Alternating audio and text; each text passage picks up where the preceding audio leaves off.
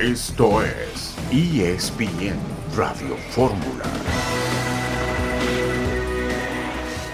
Tenemos un, un muy buen rival enfrente, un rival que se le ha complicado últimamente a, a la selección de México. Somos conscientes del, del, ataque de Jamaica, nos han hecho mucho daño la última vez que jugamos en el Azteca contra ellos. Son, no sabemos si, si va, va, a ser posible que participe mañana. Son jugadores con experiencia, son jugadores que, con jerarquía que tienen una y te, te, la pueden mandar a guardar. Entonces, estar pendientes a eso, al balón parado, que normalmente es lo que, en donde se pueden hacer más fuertes ellos. Los espacios se cerrarán más de los dos lados y aprovechar la que tengamos. Este partido es, va a ser eh, muy físico y muy mental. Creo que tenemos que tener a la gente que esté al 100%.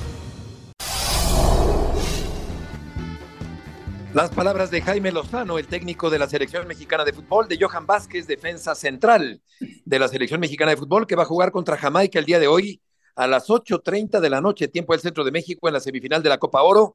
En el otro partido, Estados Unidos contra el equipo de Panamá. Dionisio Estrada nos dará el reporte de la selección mexicana. Un saludo en este miércoles 12 de julio de 2023. Estamos aquí en esta emisión multimedia de ESPN Radio Fórmula. Héctor Huerta, buenas tardes. Hola Beto, ¿cómo estás? Buenas tardes, qué gusto saludarte. Pues a ver cómo nos va a la selección mexicana. Se enfrenta al rival más complicado de la Copa Oro hasta ahorita, el que tiene tres atacantes de la Liga Premier, tres jugadores que están muy cotizados en, en la Liga Premier y que seguramente serán un dolor de cabeza para la defensa mexicana, que si comete los desacatos, los desatenciones, los descuidos que ha cometido en muchos partidos, vamos a sufrir, Beto. Pero aún así, hay que tenerle fe a la selección mexicana de que puede ganar. Pues sí, efectivamente, no es fácil el partido frente al equipo de Jamaica. Jaime Lozano hizo un comentario con respecto a los naturalizados, diciendo que tienen que ser mejores que los mexicanos nativos para ocupar un lugar en la selección mexicana. Me parece que no dijo nada irrespetuoso, no dijo nada que no sea verdad y sin embargo despertó polémica la declaración de Lozano y vamos a platicar con Gabriel Caballero el día de hoy aquí en el programa. Jorge Pietrasanta, buenas tardes. Hola Beto, muy buenas tardes Héctor, un saludo para todos. Y antes del partido de México vamos a conocer al primer finalista de la, de la Copa Oro, en donde yo veo favorito a Panamá sobre Estados Unidos, pero vamos a ver. Vamos a ver qué ocurre. Por lo pronto, un previo de fútbol picante y un posterior de fútbol picante al partido del día de hoy. Tendremos una larga jornada de programas con respecto a la actuación de la selección mexicana el día de hoy. También vamos a platicar qué va a pasar con Tabó en esta eh, situación tan común, Héctor del Cruz Azul, de tardarse mucho en cerrar contrataciones, lo cual habla evidentemente de un desorden interno en el equipo de la máquina cementera. Sí, a fin, acaban de cerrar ahora, terminando la fecha 2, Beto, acaban de cerrar a Jesús Dueñas, que lo tenía entre sus prioridades el Tuca Ferretti desde que llegó al equipo, se los pidió. Eh, ahora insistió mucho en que llegara. Es un jugador que hay que pagarle nada más el sueldo, Beto. Claro que en Juárez ganaba un dinero que Cruzul no le puede pagar, ¿no? Ganaba algo así como un millón ochocientos mil pesos al mes. Entonces era imposible que Cruzul le pagara eso creo que ya, ya llegaron a un arreglo, ya se firmó por un año. Ahora falta eh, el centro delantero, que querían a Alan Pulido, no se ha arreglado lo de Pulido, y entonces eh, le tiraron la, la opción al Tepa González, el jugador del Tapatío, campeón con el Tapatío, y que es de Chivas y vendría prestado sin opción de compra aparentemente. ¿no? Y hablando de Cruz Azul, vamos a eh, comentar las declaraciones que hizo Chuy Corona, que después de muchísimo tiempo se fue del Cruz Azul ya está jugando en el equipo de los Cholos de Tijuana, el veterano portero de el equipo fronterizo, dirigido ahora por Miguel Herrera. Vamos a ir a una pausa y volveremos enseguida en este miércoles en ESPN Radio Fórmula.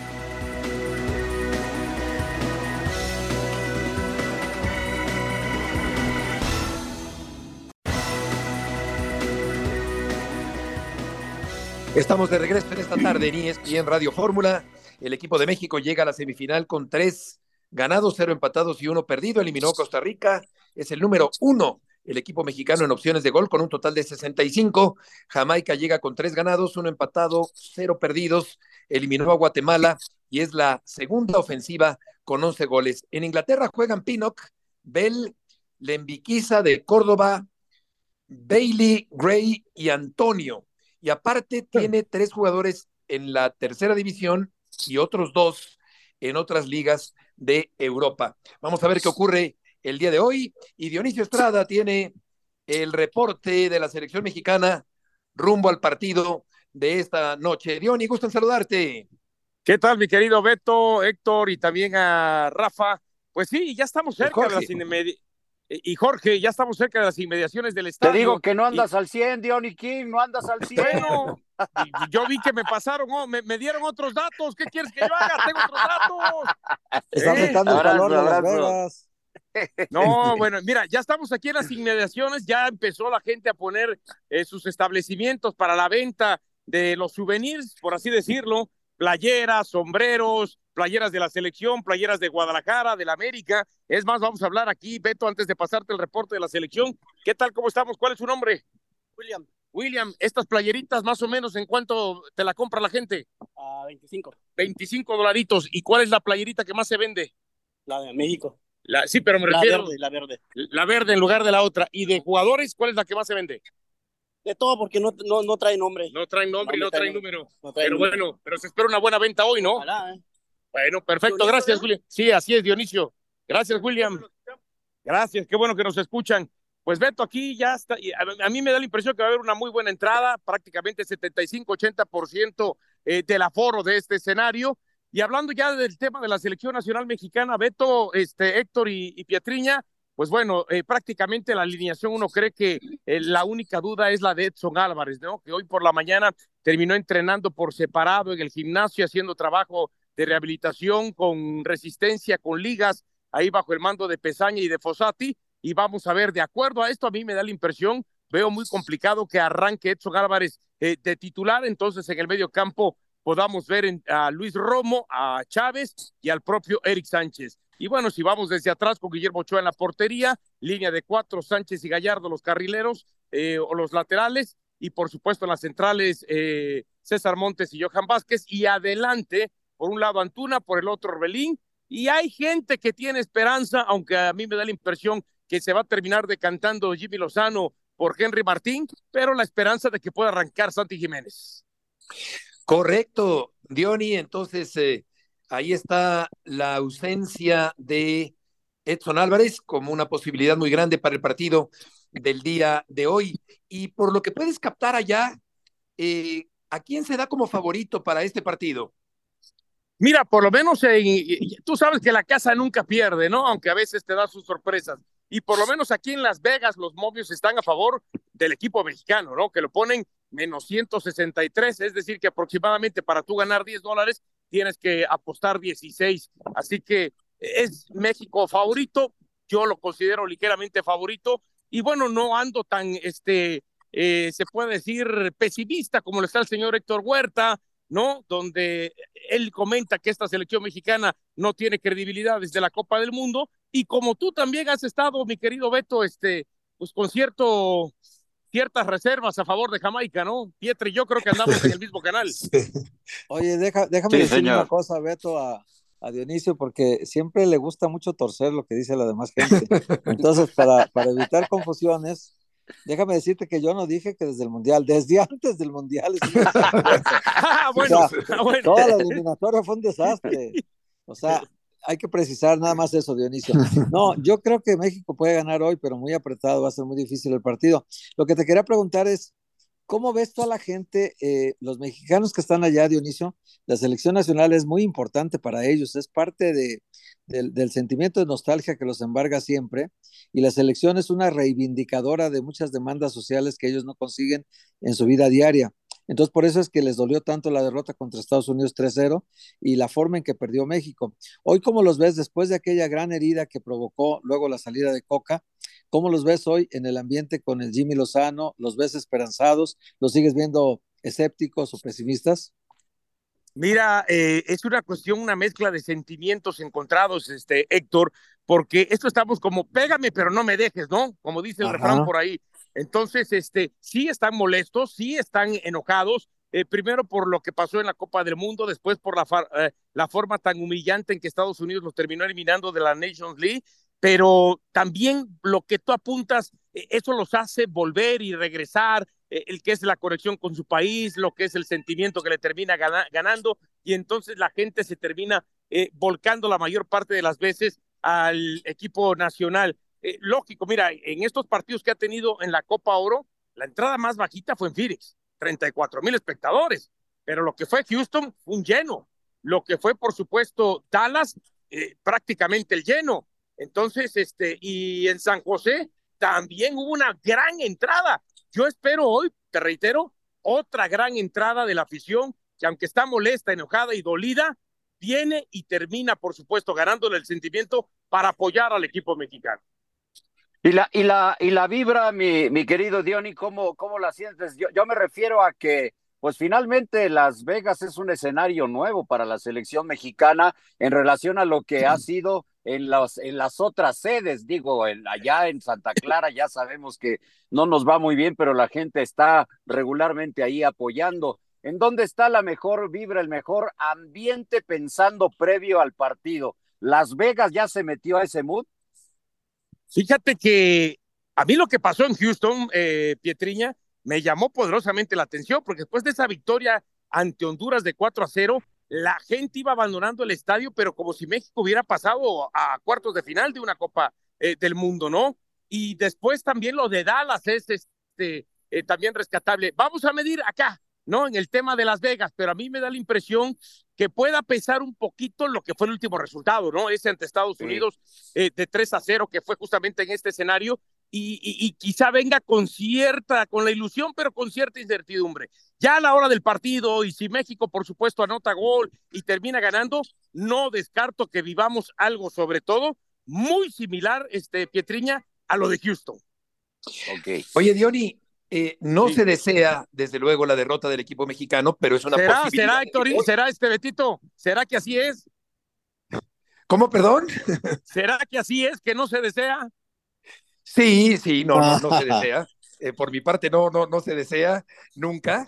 Eh, sin embargo, puede ocurrir y en este sentido te preguntaría, si esto llegara a presentarse la noche de hoy, ¿qué crees que ocurra con eh, Jaime Lozano, tú que estás tan cerca ya de la selección mexicana? Mira, te voy a decir una cosa, en lo que fue el partido en San José, de pronto en la conferencia de prensa, como que sentimos al Jimmy Lozano un poco resignado, ¿no? Pero ya ayer y que hemos acercado después de la conferencia de prensa, que le estrechas la mano, que le platicas con él, que lo saludas, lo siento como que más, como que más suelto, como que más libre. ¿A qué se refiere? Bueno, que pase lo que tenga que pasar. Yo estoy aquí poniendo todo al 100 para que esta selección llegue a la final y gane la Copa Oro. Si aún así no me alcanza, bueno, ya no queda en mí. Y así es como siento hoy, quizás un poco más liberado al Jimmy Lozano en esa situación. Ojo, el Jimmy Lozano ha dejado entrever entre su círculo cercano que él sí está dispuesto a ser eh, auxiliar técnico siempre y cuando llegue un técnico renombrado. Bueno, entonces ahí tendremos que poner en la varita, en el parámetro, qué es un técnico renombrado. Es decir, que si no es un técnico renombrado, él no estaría dispuesto. Y ojo, eh, si es así, a como lo piensa Jimmy Lozano, a mí me da la impresión que él mismo se está poniendo palos en la rueda, ¿no? Fíjate, es interesante pero, lo, que mencionas de, Beto, de la declaración. Ignacio sí. Ambriz para, para el escalafón del Jimmy Lozano, Ignacio Ambriz será renombrado porque la federación ya habló con Ignacio Ambriz. Es que esa es la cosa, justo, justamente a eso me refería. ¿En dónde ponemos la vara o el parámetro claro. para decir, fulanito sí es técnico renombrado, por lo tanto sí estoy dispuesto a ser su auxiliar? Ah, no, este no, entonces no estoy dispuesto a ser su auxiliar. Es un tema interesante y sí, efectivamente, sí. Eh, el tema de lo de Nacho Ambriz agarra mucha fuerza, porque a mí me mencionan que aunque no está conformada de manera oficial, este eh, Beto, Héctor y, y, y, Jorge, y después a lo mejor el señor Héctor Huerta, que tiene mucho más relaciones y contactos por ahí, pueda empezar este, a, a, a, hurgarle ¿no? al asunto, a la investigación, de que el señor Juan Carlos Rodríguez, que es comisionado y presidente de la federación, tiene pensado crear una comisión que para él por lo menos ya hay tres o cuatro integrantes de los cuales está tomando este, puntos de vista y en este sentido del técnico. Y uno es del que se ha hablado, el tema de Javier Aguirre. Y parece que Javier Aguirre fue el que ha puesto al nombre de Nacho Ambriz sobre la mesa y por eso ha agarrado fuerza en los últimos meses, en los últimos días. Dios. Sí, muchas gracias por tus aportaciones del día de hoy. Gracias a todos, saludos. Que te vaya muy bien, Dionisio Estrada. Bueno, si tomamos la definición de renombrado como conocido y admirado, hombre, pues claro que es conocido y yo diría que también admirado y reconocido, Ignacio Ambriz. Yo creo que es un técnico que sí merece estar en la selección mexicana. Y con respecto a la declaración de Lozano, Jorge, yo veo eh, que es un hombre muy ubicado. Cuando un colega Sí. de, de otra cadena le pregunta si eh, sería injusto que lo quitaran, él, él dice, bueno, a mí me contrataron por la Copa Oro, él, él siempre está muy ubicado, yo creo que es un hombre muy respetuoso, muy centrado, y, y vamos a ver, es una decisión difícil dependiendo de lo que termine de pasar en la Copa Oro. Sí, sí, porque lo que él quiere hacer y hablar más fuerte es en la cancha, ¿no? Y ya sus resultados dirán, dirán si se queda o no se queda, o eligen por Nacho Ambriz, o a ver qué, qué pasaría, pero, pero vamos, desde mi punto de vista sería mejor que se quedara y se rodeara de un buen grupo, yo lo he manifestado varias veces, pero sí muy Vamos corte. responder. Correcto, correcto, Pietra. Vamos a volver con Gabriel Caballero en ESPN Radio Fórmula.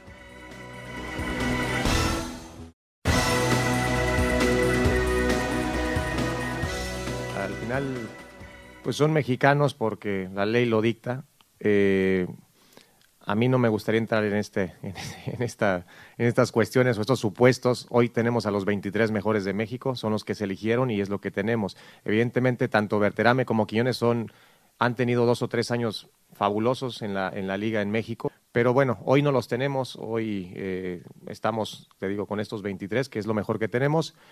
Y sin duda que si un jugador se naturaliza, tiene que ser, para mi modo de ver, muy, debe estar muy por encima de lo que tenemos en México. Si, si es un nivel muy similar, y lo digo en selección y lo digo en lo mismo, en la misma Liga MX, para mí un nivel sim- similar, yo siempre voy a apostar más por el, por el nacional que por el extranjero.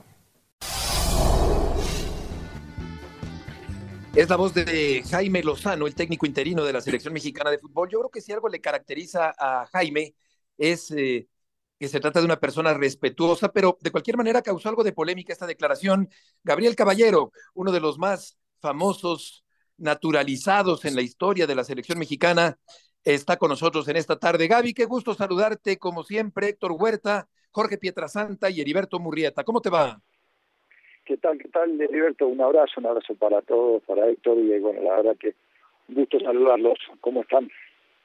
Muy bien, Gaby, con gusto de saludarte. ¿Qué opinas de esta declaración de Jaime Lozano?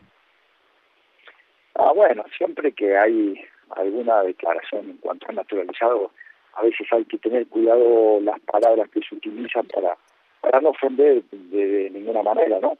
Pero bueno, yo creo que él, lo que tiene es fe en el grupo que está en este momento y, que eh, lo que quiere dar la confianza, la seguridad y, y además son, es una posibilidad que puede que puede surgir en algún momento si es necesario, si lo si lo requiere, si por por posición, por característica, por lo que quiera después en la selección, este se abre la posibilidad. Como posibilidad siempre la van a tener los naturalizados porque es la misma la, la misma regla que nos dice a todos.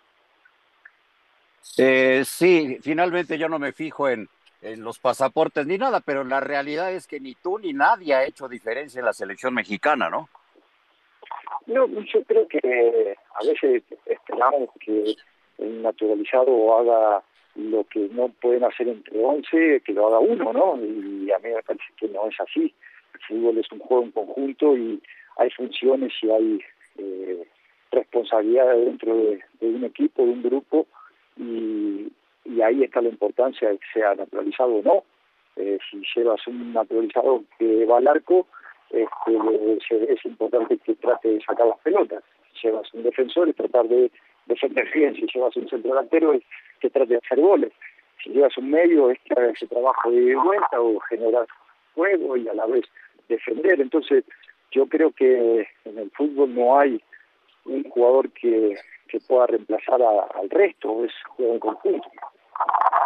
Hola Gaby, qué gusto saludarte. Oye Gaby, en tu caso, eh, ¿cuáles fueron los motivos que a ti te hicieron aceptar la invitación para incorporarte a la selección de Javier Aguirre? y para ir luego a la Copa del Mundo. ¿Y qué proceso viviste de naturalización? ¿Si es más complejo ahora o era más complejo antes?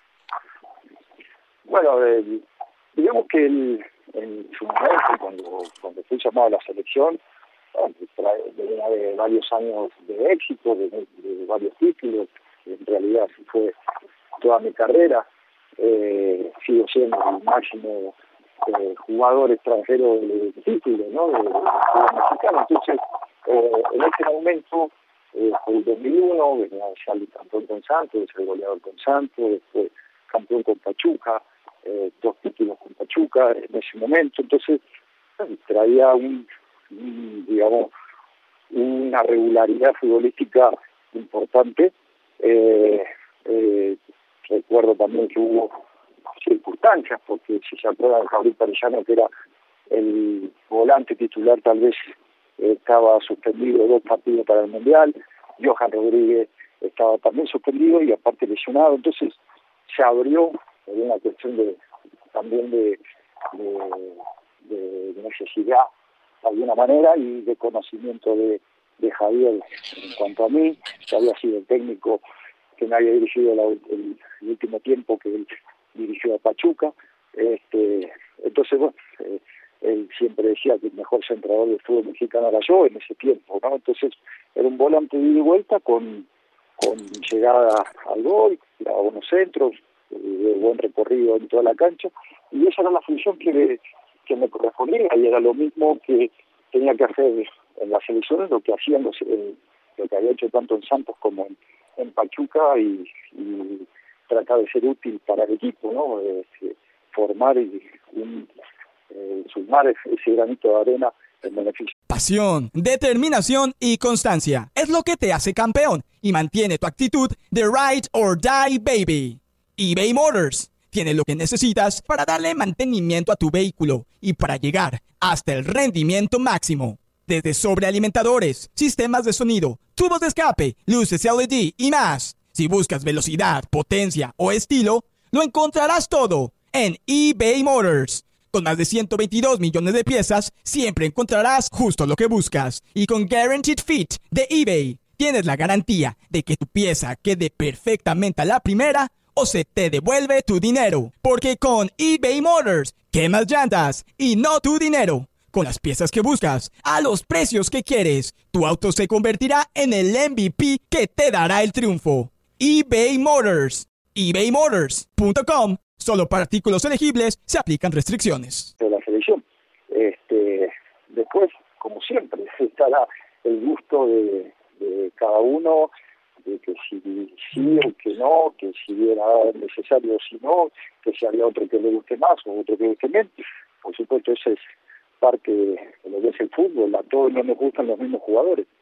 Eh, el trámite sí era más, eh, más tardado, porque yo desde que estuve en Santos lo quise hacer, llevaba tres años en Santos y me dijeron que necesitaba cinco años para estar en el país para poder empezar a hacer el trámite y bueno, como se cumplieron los cinco años lo empecé a hacer.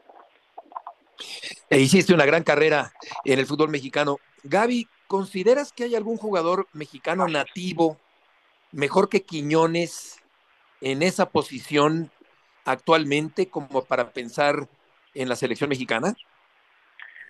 Eh, es, difícil porque hay, como te digo, los, los gustos pueden ser, eh, pueden variar. Lo que creo que Quiñones como eh, Funes Mori, como eh, Berterames, son jugadores de gran calidad. También creo que hay jugadores, eh, hay una buena camada de jugadores eh, mexicanos, tanto aquí en México como en, el extranjero, pero que tal vez eh, también hay momentos que pasan por un, un, bajón de juego, que pasan por lesiones, y entonces se recurre a, a lo que uno quiere como característica para ese equipo o para la selección en ese momento. Entonces, no sé si por supuesto son buenos jugadores, pero no sé si a él le haga falta o no, si él siente que se necesitan o no. Eh, después podemos tener diferentes puntos de vista. Si, si, tú fueras técnico de la selección mexicana, Gaby, ¿llamarías a Quiñones o a Doria, por ejemplo? Bueno, no, no puedo tampoco porque no estoy en esa situación y, y creo que eso sería incorrecto de mi parte, no, no es ético decir que si llamaría no llamaría. Hay jugadores que me gustan más, mi teoría no me gusta tanto. Eh, Quiñones estos últimos años ha tenido un buen desempeño, o sea, me, me gusta, creo que es, es útil, pero de ahí a decir que yo lo llevo o no a la selección, pues eso sí no me corresponde. Si yo estoy en un equipo por supuesto que me gustaría llevarlo ¿no? en, un equipo. Después la selección tiene la posibilidad de elegir a los mejores jugadores que te parecen a ti, que son eh, los ideales. Y bueno, hay buenos, te digo, yo creo que hay una buena camada de jugadores que necesitan tiempo, que se necesita paciencia, a veces somos muy extremistas y nos vamos, ya damos partido y somos la mejor selección del mundo y perdemos y somos un desastre, una vergüenza. Entonces creo que también hay que saber este, medir ese, esa forma de, de, expresarnos, ¿no? Sí, sí, sí, porque hay extremismo en, en, en México, sin duda alguna. Eh, Gaby, ¿y, ¿y, cómo está tu situación ahora? Eh, me imagino te sigues, te sigues preparando como siempre. Sí, sí, yo pues, sí, estoy acá en mi casa en Pachuca, acá, acá radicamos ya desde hace muchos años.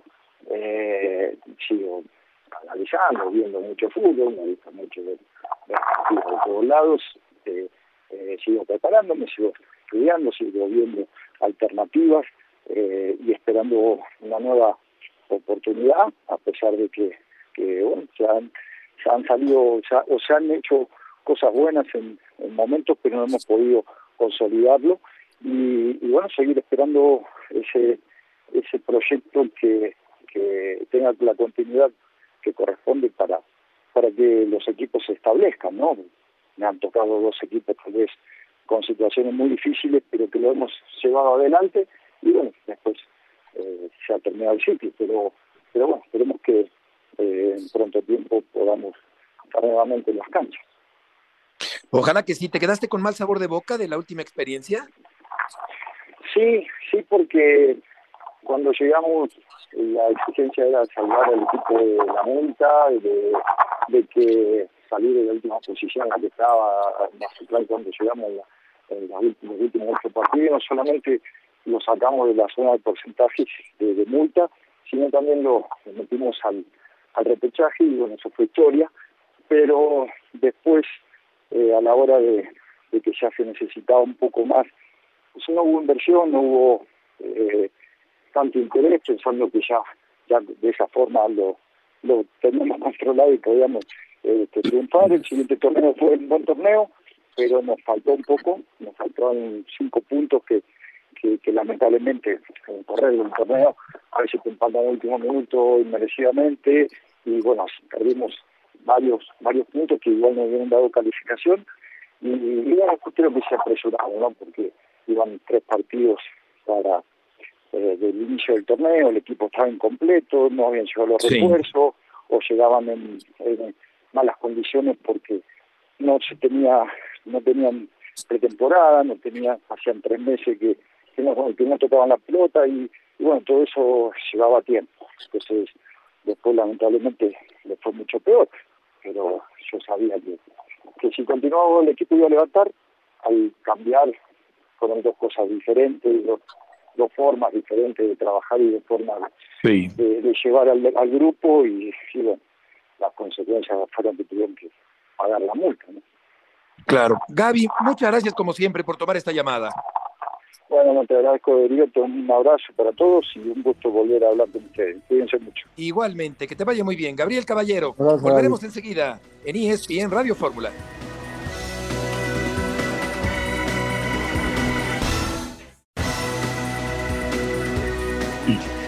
De regreso, Jorge, en esta tarde en ESPN Radio Fórmula. Sí, Beto, Héctor, ya nada más para terminar este tema después de la de la entrevista con, con Gabriel. Primero lo que le preguntan a Jimmy Lozano, pues sí me parece como que lo agarran un poquito en curva y él es muy respetuoso porque finalmente ni convocó y puede ser que nunca convoque, ¿no? O por lo menos en el, en el, en el, en el reciente tiempo no convoque y pues está un poquito fuera de, de, de, de, timing, me parece esa pregunta de los naturalizados cuando en sus manos ni tuvo la decisión y tal vez no la tenga. Y en el, y en el segundo, sí. en la la entrevista de Caballero cuando ustedes comentaban que, solemos de repente ser extremistas. A mí me, me, me, parece que lo fue en el caso de la, de la convocatoria de Caballero también. O sea, fue extremo que después de, de solamente jugar cinco partidos con la selección, cinco anteriormente lo hayan llevado a la Copa del Mundo. Y luego también decimos que no hacen diferencia. Pues obviamente no va a hacer diferencia cuando casi, casi se meten los jugadores con calzador, con todo respeto. Es un buen punto. Eh, en el caso de Franco, por ejemplo, ya para terminar este tema, Héctor, eh, pues el, el delantero eh, no, no, no acabó tampoco por aportar mayor cosa en la selección mexicana. Bueno, Guille Franco arrancó como titular con la Volpe y terminó siendo Borghetti el titular. Y luego en el Mundial de Sudáfrica arrancó como titular y acabó siendo suplente de Chicharito Hernández. O sea que no marcaron diferencia, bien, bien lo dice Jorge es muy duro decir, la verdad, y que Gabriel creo que no deja de reconocer que el aporte de ellos es el, el que haría cualquier otro jugador, dando, dando un rendimiento de entrega total, pues, pero que, que, que marcar una diferencia importante, tipo Messi, Cristiano Ronaldo, dentro del equipo, pues no, no ha habido ninguno de ellos. Quizás, quizás el, el, más cerca de todos fue Ciña, me parece, ¿no? Sí, de acuerdo. Que estuvo más cerca de marcar una diferencia importante, pero aún así, bueno, en el tiempo de Erickson, se, se, se, abarató tanto el asunto del naturalizado que llegó a haber seis jugadores naturalizados en la selección mexicana de Erickson en 11 meses que estuvo en la selección. Imagínate nada más. Claro, y, y son opiniones, yo, yo insistiría, totalmente futboleras, deportivas. Eh, claro, claro.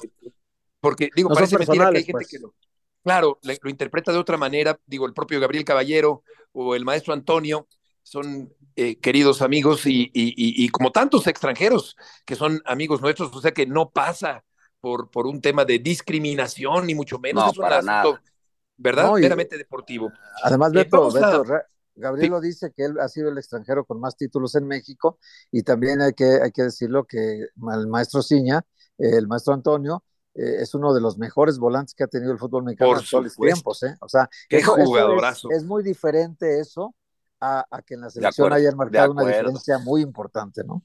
De acuerdo, de acuerdo. Sí, a mí me parece un jugador fantástico en, en la historia del fútbol mexicano. Vamos a escuchar a JJ Corona, el exportero del equipo de la máquina cementera. Chuy, ¿te dolió irte de Cruz Azul? No, fue un sentimiento obviamente de, eh, que me causó tristeza, obviamente por tantos años que, que estuvimos en el club, 14 años, eh, prácticamente todos mis hijos crecieron ahí, le, le guardan un gran cariño, yo de igual manera, pues siempre voy a recordar a la institución. ¿Sientes que te quedaron mal, que te engañaron? Son diferentes puntos de, de vista eh, de algunos personajes, ¿no? En directiva, que se respetan, que a mí sí me hubiera gustado en su, en su momento eh, que hubieran sido más frontales, pero eh, no le guardo rencor a nadie. ¿Tú pudiste externarle este sentimiento al presidente del club? Sí, tuve la oportunidad de hablar con él, realmente eh, él era una de las personas que quería que me quedara, eh, el cual le agradezco también. No se dieron la- las circunstancias, no se dieron este, eh, pues ya lo- los, las formas, ¿no? Para poderme quedar. ¿En lo deportivo te faltó algo por conseguir? No somos este, una persona conformista, me hubiera gustado conseguir más títulos de liga. Conseguimos copas, conseguimos la liga, que era algo que después de 23 años se consiguió y, y lo cual lo disfrutamos. El viernes vas a enfrentar a Cruz Azul. ¿Qué sientes? Bueno, se va a sentir algo, algo extraño, ¿no? Después de 14, de 14 años, ahora eh, ser rivales deportivos, ¿no? Pero bueno, esto es fútbol, esto es deporte. eh, ellos obviamente querrán ganarnos. eh, por mi parte, de igual manera, ¿no? Ahora yo me debo a, a Tijuana. Sí, suena raro, Héctor, que, que Chuy se refiera a, a ellos como los cruzazulinos. Eh, es una situación extraña para él. Jesús Corona, después de tanto tiempo en la máquina cementera, va a enfrentar al equipo azul esta semana. Sí, yo, yo creo que este sentimiento de pertenencia que tienes de repente en un trabajo, porque al final ellos eh, juegan fútbol profesionalmente y es un trabajo para ellos, estar 14 años en una institución, pues te pasa a ti, Beto, 20 años en ESPN, yo tengo 17, Jorge ya no sé cuántos lleve ahora, y los que tuvo en Voy para Televisa, pues, siete. Sí. siete, imagínate, vas creando este sentimiento de tiernito. Jorgito, en, en el líder. Sí, Sí. sí, sí. Sí, sí, exacto. vas, vas este, forjando esto del amor a la camiseta y, y el cariño que le vas teniendo a tu trabajo. Es lógico que Jesús se sienta así, que tenga cierta nostalgia por haber salido, pero bueno, también, también este, a veces la vida te cobra factura de muchas cosas, ¿no? Él tomó una posición que para esta directiva pues no fue nada agradable cuando públicamente manifestó su apoyo a Billy Álvarez y Sí. Billy Álvarez tenía un problema muy serio con estos cooperativistas y, y cuando estos toman el poder, Billy Álvarez se va a una zona muy complicada que es la zona legal, donde ahorita tiene un orden de aprehensión abierta, pues entonces eh, Chuy Corona se pronuncia junto con un grupo de jugadores en favor todavía del expresidente del, del equipo y de la cooperativa, y entonces se ve envuelto en una discusión muy fea con, los actuales directivos. Luego también cuando corren del, entrenamiento Jaime Ordiales, y él encabeza un grupo en el que estaban Pablo, Pablo Aguilar, estaba Adrián Aldrete, estaba Rafa Vaca, el Cata Domínguez y Jesús Corona junto con Ignacio Rivero, pues ahora resulta que el único que dejaron es a Ignacio Rivero, porque al final pues hizo un montón con ellos, pero en realidad no era un líder que encabezara nada, ¿no? Entonces, es, estos cinco jugadores que si eran líderes los cinco, pues los echaron ya de la institución. Y es el pago de la factura que a veces tomas por algunas decisiones que tienes que asumir en la vida, ¿no? Exactamente, sí, sí, hay una identificación y 20 años eh, en Televisa y estoy a punto de cumplir 20 en ESPN, eh, eh, por fortuna. Vamos a ir contigo, León, porque dita por fin estos de Cruz Azul, cómo tardan en cerrar las contrataciones, cómo lo hacen de jamón, pero ya está dita en la máquina cementera, León. Sí, buenas tardes, saludos a todos en ESPN Radio Fórmula. La realidad es que ya es jugador de Cruz Azul. Todavía hasta hace unos minutos no aparecía el registro en la página oficial de la Liga MX. No sé si, si hace 15 minutos, que fue la última vez que revisé, ya está el registro, pero bueno, lo que sí es que ya tiene la vista de trabajo y únicamente lo que estaba esperando Cruz Azul era el, el transfer internacional procedente de Newell's Old Boys para poderlo registrar en la Liga MX. Ya también cerró su contrato Jesús Dueñas. Próximamente aparecerá también como jugador de Cruz Azul. Y ojo, ¿no? La información, me dicen que Cristian Tabó tiene altas probabilidades de salir del equipo cementero y con ello abriría una plaza más de jugador no formado en México, con lo cual Cruz Azul en algún momento dado podría incorporar algún refuerzo procedente del extranjero. Correcto, en pleno torneo. O sea que si están pensando en otro extranjero, pues va a llegar por ahí de la fecha 6-7 al estilo Cruz Azul, León. Sí, correcto, ¿no? Porque estamos hablando de que Willer Dita o Jesús Dueñas, eh, que eran posiciones que Cruz Azul sabía que tenía que reforzar desde que terminó el torneo pasado, hablo de la defensa central, eh, o de la lateral, o, digamos volante de contención que puede jugar Dueñas, pues son posiciones que apenas esta semana está concluyendo con los trámites administrativos, e indudablemente, Beto, es hoy por hoy, miércoles, difícil no pensar que puedan jugar el viernes, a no ser que entre hoy y mañana se resuelva su situación, porque de lo contrario ni siquiera harían el viaje a Tijuana. Y bueno, desde luego Cruz Azul eh, ya tiene otros refuerzos que pudieron debutar y jugar en las primeras dos fechas contra Atlas y Toluca, pero la máquina, lo cierto es que necesita resultados de forma inmediata y esta visita contra Tijuana luce peligrosa, porque no se le dan buenos resultados a Cruz Azul contra los equipos de Miguel Herrera y por ese sabor especial que tendrá medirse a Jesús Corona. Oye, ¿y Marco Fabián es una posibilidad? Beto, esa información salió desde Guadalajara. A mí lo que me dicen es que no es en principio la prioridad de Cruz Azul, es decir, la máquina estaba buscando un delantero, por eso tocó base con Sporting Kansas City por Alan Pulido, después intentó lo propio con Toluca, con Iván El Gacelo López, con Pachuca, Roberto de la Rosa, con Puebla, Guillermo Martínez, con Chivas por Jesús el Pepa González. Ninguno de estos jugadores finalmente pudo cerrar la directiva.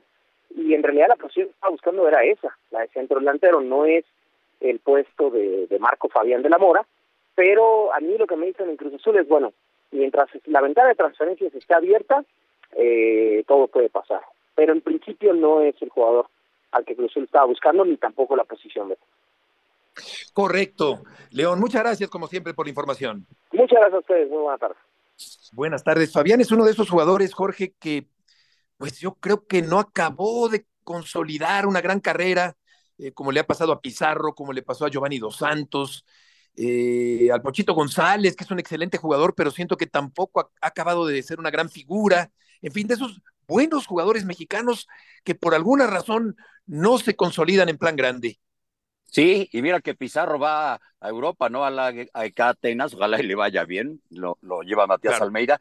Y, y donde yo creo que no le fue tan mal a, a- a Fabián en Cruz Azul cuando estuvo en esa época, pero tienes, tienes toda la razón, ¿eh? Tienes toda la razón. Yo difícilmente creo que vaya a regresar a la máquina. Ahora, por otro lado, eh, son muchos, no sé si llamarles refuerzos, por lo menos mucha gente que llega al equipo de Cruz Azul, varios de ellos no los pidió el Tuca Ferretti, pero es que también se fueron, se fueron varios. La cosa es cómo le va a hacer el Tuca Ferretti para poner a trabajar ahora sí que a esta máquina, para que sea máquina, porque finalmente los dos colombianos ya jugaron, jugó Salcedo, jugó el brasileño, son cuatro. Ahora llega llega Dueña cinco y, y, y Dita seis, o sea, son seis refuerzos los que tiene Cruz Azul y todavía van por uno más. ¿Cómo le van a hacer para que funcionen a la voz de, de ya o, o por lo menos preparar en la League's Cup y de regreso sea otro equipo? Porque es el peor en este momento. Sí, eh, me comentan desde adentro de Cruz Azul, Héctor, que, que hay desorden, que hay eh, incompetencia para firmar los contratos, para elaborar los contratos, que el conejo no, no está teniendo la, la libertad para trabajar, en fin, cosas que, que es increíble que sigan ocurriendo en una institución tan poderosa que tiene tantos altibajos históricos en los últimos 15 o 20 años. También están cuidando mucho las cuestiones eh, del orden interno, Beto, porque antes era, aquello era una, como decían en arca abierta, hasta el más justo peca, ¿verdad? Entonces, Sí. aquello se, se volvió, oye, tenían un presupuesto de dos mil millones por año, Beto, de pesos, dos mil locura. millones dedicaban para el equipo de fútbol. ¿Cuántos se fugaban? No sé, pero yo creo que tres pesos no, ¿eh? Entonces era, era muy peligroso lo que hacían antes. Ahora Sí, cuidan sí, mucho sí. los contratos. Rafael Ansúrez, el abogado de, de Cruzul, y Víctor Velázquez son muy escrupulosos en los contratos. Por eso tardan tanto, porque ponen muchas condiciones. Eh, lo que pasó con los de Santos, eso fue, ¿no? Ok, pero si este tiene un problema de este tipo y qué tal que ya no pueda jugar, entonces tú pagas el sueldo. Yo ya no lo voy a pagar porque viene con este riesgo. Estas cosas que al final no se pusieron de acuerdo son los que derivaron en, en esto, que 10 días en México, eh, negociaciones, negociaciones y al final no se arreglan, ¿no? Lo de Dita también intervino un, apoderado, luego todos los eh, empresarios que sabían que en Cruzul, eh, aparte de lo que le tocaba al jugador, luego llegaba la, la manota al zarpazo del, del apoderado del jugador que pedía como uno de los que querían Santos, dos millones para él, dos millones de dólares para él. Ah, caray, pues, ¿de qué juegas o qué, no?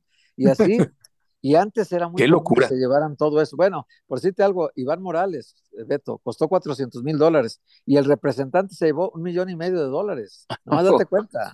O sea, Claro. y, y sabes si fue el representante o, o repartió con alguien, no sé, pero son cosas que en Cruzul ya ahorita difícilmente pasarían por el control interno que tienen ya en todas Oye, las negociaciones. Pero entonces, ¿qué tanto ha cambiado de la época de Hurtado a la actual, la forma de comprar jugadores? Pues yo creo que ya se fuga menos dinero, Beto, ahorita. Estoy casi seguro que no se fuga nada de dinero.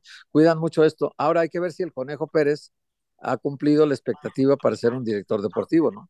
Hay que ver si el Conejo Pérez sabe hacer contratos, sabe reglamentaciones internacionales, sabe todo, si está preparado para un cargo como ese, porque parece fácil, Beto, pero es muy complicado un cargo Sí, como ese. sí, sí, por supuesto. Ahora, con respecto ya para terminar, Jorge, con los pronósticos de hoy, pues eh, yo decía ayer, y creo que diferíamos, que, que, que el hecho de que el equipo de México no sea tan marcadamente, tan abrumadoramente favorito sobre Jamaica, pues me hace eh, pensar en una crisis del fútbol mexicano. ¿Cuándo íbamos a pensar que, que no iba a ser tan superior en el papel México que Jamaica? Eh, y en el otro partido, Estados Unidos buscará también llegar a la gran final, que es la final soñada por los señores de la CONCACAF que, están tan interesados en el negocio económico. Sí, a ver si sobre todo Panamá no se las echa a, perder. Yo sigo pensando que no como, como dijeron ayer en la conferencia, no como hace siete años, pero eh, sigue siendo favorito México. Antes era muy favorito sobre Jamaica. Y yo veo ahora a Panamá por encima de Estados Unidos, así que esa final esperada igual, igual y no se da, pero de que se, se dé por lo menos que llegue México, ¿no? Ya sea contra Estados Unidos y, Panamá. Yo creo que Oye. será Panamá-México. Y si se da, pues hace un mes el equipo de Estados Unidos, Héctor, le pasó por encima, por completo, humillando al equipo mexicano. Bueno, ahí te va la alineación de México de ese día, Beto, para que hagas comparaciones con la de ahora. ¿eh? Ochoa en la portería, Jorge Sánchez, Israel Reyes, Montes, Víctor Guzmán, Gallardo, línea de cinco, Edson Álvarez, Luis Chávez, y adelante Orbelín, Henry y Antuna. Exactamente lo mismo que ahora, con la salvedad de Reyes y de Guzmán y la incorporación de Johan Vázquez y de tal vez Luis Romo. Esa es la diferencia nada más. Fíjate, Tres jugadores. sí. Y Lozano juega con cuatro atrás en lugar de, en, Ah, con cuatro de atrás. Coca. Y agregaríamos aquí otro volante, ¿no? Que en este caso sería eh, Luis Romo, que ha jugado con, Sí. el, con el Jimmy Lozano todos los partidos. Caray, pues bueno, vamos a ver qué pasa. 8.30 de la noche, ahí está todo en juego. La selección mexicana buscando llegar a la gran final. Jaime Lozano, importantísimo para él que este equipo logre ser campeón. Y, y por lo pronto, pues ahí está la duda. Decía Héctor que, que Ambriz ya fue tocado, eh, Jorge, por la Federación Mexicana. Sí, sí, es una buena opción. Yo prefiero la de Jimmy Lozano. Esperemos que le vaya muy bien y termine, termine bien, porque además conoce, tan conoce a este grupo que hoy puede salir al, al partido, pues por lo menos con siete jugadores de los que fueron medallistas y jugaron ese partido por la medalla y jugaron contra Brasil en aquel 0 a 0 que después quedaron por el juego por el tercer lugar y Brasil fue campeón olímpico. Exactamente. Sí, Ambriz tiene un poco más de experiencia o más experiencia, más blasones. Eh, vamos a ver qué termina por determinar la renovada cúpula de la Federación Mexicana de Fútbol. Estamos llegando al final del programa. Gracias por acompañarnos en este miércoles. Héctor, Jorge, buenas tardes. Que les vaya muy bien. Hasta mañana. Igualmente, gracias. tardes, un abrazo. Buenas tardes.